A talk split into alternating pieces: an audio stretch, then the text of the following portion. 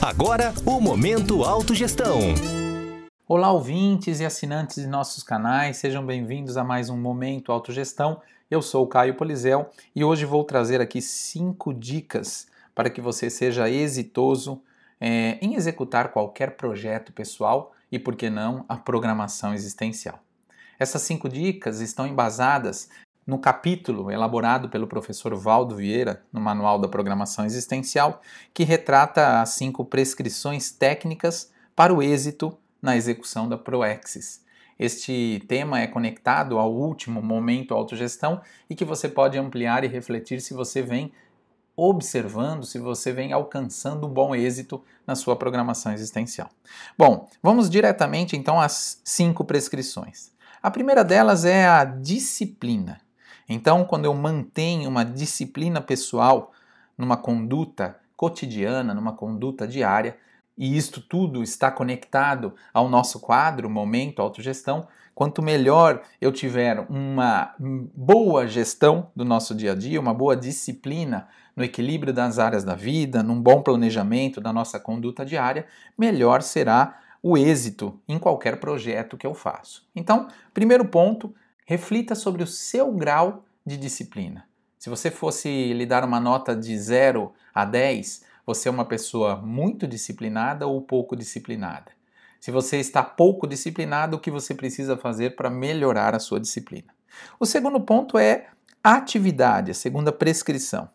Evitar a inatividade, a vida sedentária ou também o excesso de atividades. Qualquer um desses três pontos eles não ajudam, eles mais atrapalham. Se você é muito inativo, você está em uma situação onde o movimento que você poderia fazer, é, os seus objetivos, o alcance daquele seu projeto pode ficar prejudicado. Se você tem uma vida sedentária também, isso não lhe ajuda, porque isso não vai ajudar também o seu corpo físico, você alcança um sedentarismo e também você será prejudicado no alcance dos seus resultados. E um excesso de atividades também fará com que você faça algo que não é o prioritário frente a tantas prioridades que você poderia seguir.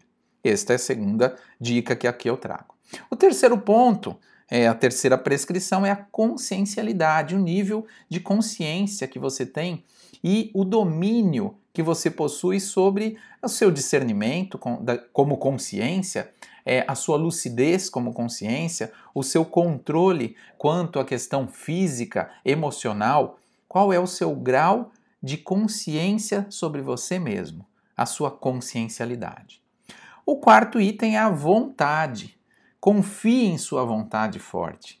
Ela é capaz de permitir decisões muito importantes, sem dúvidas e sem vacilos.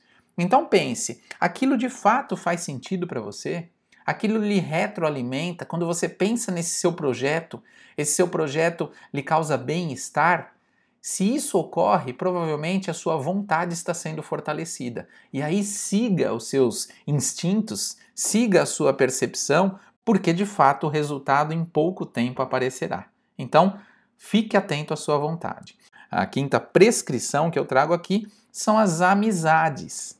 Elimine as amizades ociosas, com aquelas pessoas que o professor Valdo traz muito bem embasado, que são os turistas evolutivos. O turista evolutivo ele não está ali de fato é, para consolidar um, uma evolução aprofundada. A pessoa está indo naquela realidade do deixe a vida me levar, vida leva eu. Ela está ali apenas para se divertir, ignorando que a vida é um processo de evolução que a realidade da sua programação existencial, dos seus projetos pessoais, eles levam em conta com que você, de fato, priorize um conjunto de amigos, pessoas ao seu entorno que tragam benefícios interpares, né? Os benefícios que aquelas pessoas lhe trazem e os benefícios que você traz para aquelas pessoas. E por fim, trago aqui a frase enfática do capítulo que o professor Valdo traz, a seguinte pergunta: o que impulsiona, de fato, o seu programa de vida, a sua programação existencial ou o seu projeto de vida? É um foco apenas egoísta, observando apenas a ego-karmalidade, o ego-karma, as suas prioridades? Ou você possui um foco no grupo, karma, nas consciências que estão ali no seu entorno, no seu grupo familiar, nos seus amigos evolutivos, ou você já está dando um passo rumo à policarmalidade, um olhar mais de atacado, observando quem são as pessoas que estão no seu entorno e que você poderia ajudar, mas que obviamente superam apenas o seu entorno, porque o entorno ainda é grupo karma.